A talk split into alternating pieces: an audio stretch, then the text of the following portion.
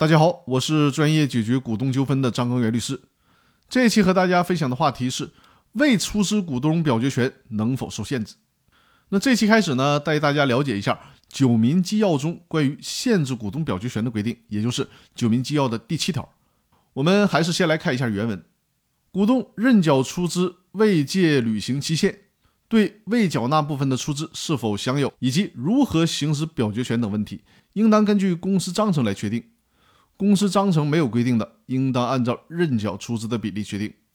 如果股东会或者股东大会作出不按认缴出资比例，而按实际出资比例或者其他标准确定表决权的决议，股东请求确认决议无效的，人民法院应当审查该决议是否符合修改公司章程所要求的表决程序。也就是必须经过代表三分之二以上表决权的股东通过，符合的，人民法院不予支持；反之，则依法予以支持。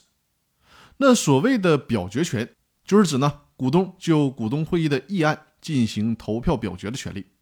具体的方式是，股东出席，或者是委托代理人出席股东会议，并且进行投票，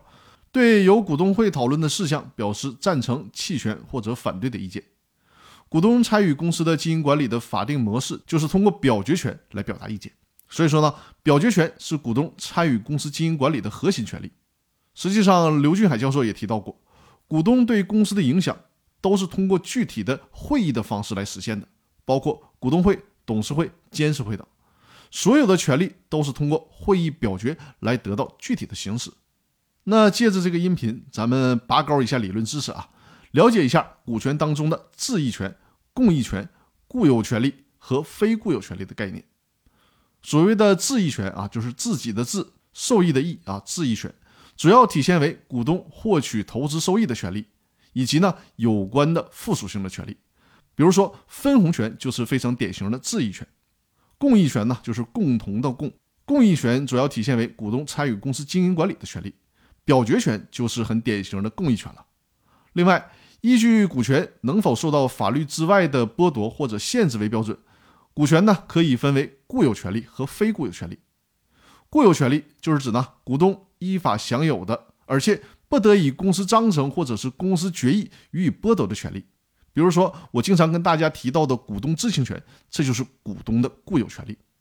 那所谓的非固有权利呢，就是可以被公司的章程啊，或者是公司的股东会决议予以剥夺的权利。那这就是非固有权利了。那以上就是今天想和大家分享的内容。围绕着未出资股东的表决权能否受到限制的问题啊，我将在下一期的音频继续给大家做进一步的讲解。那好，感谢各位的收听，我们下期继续。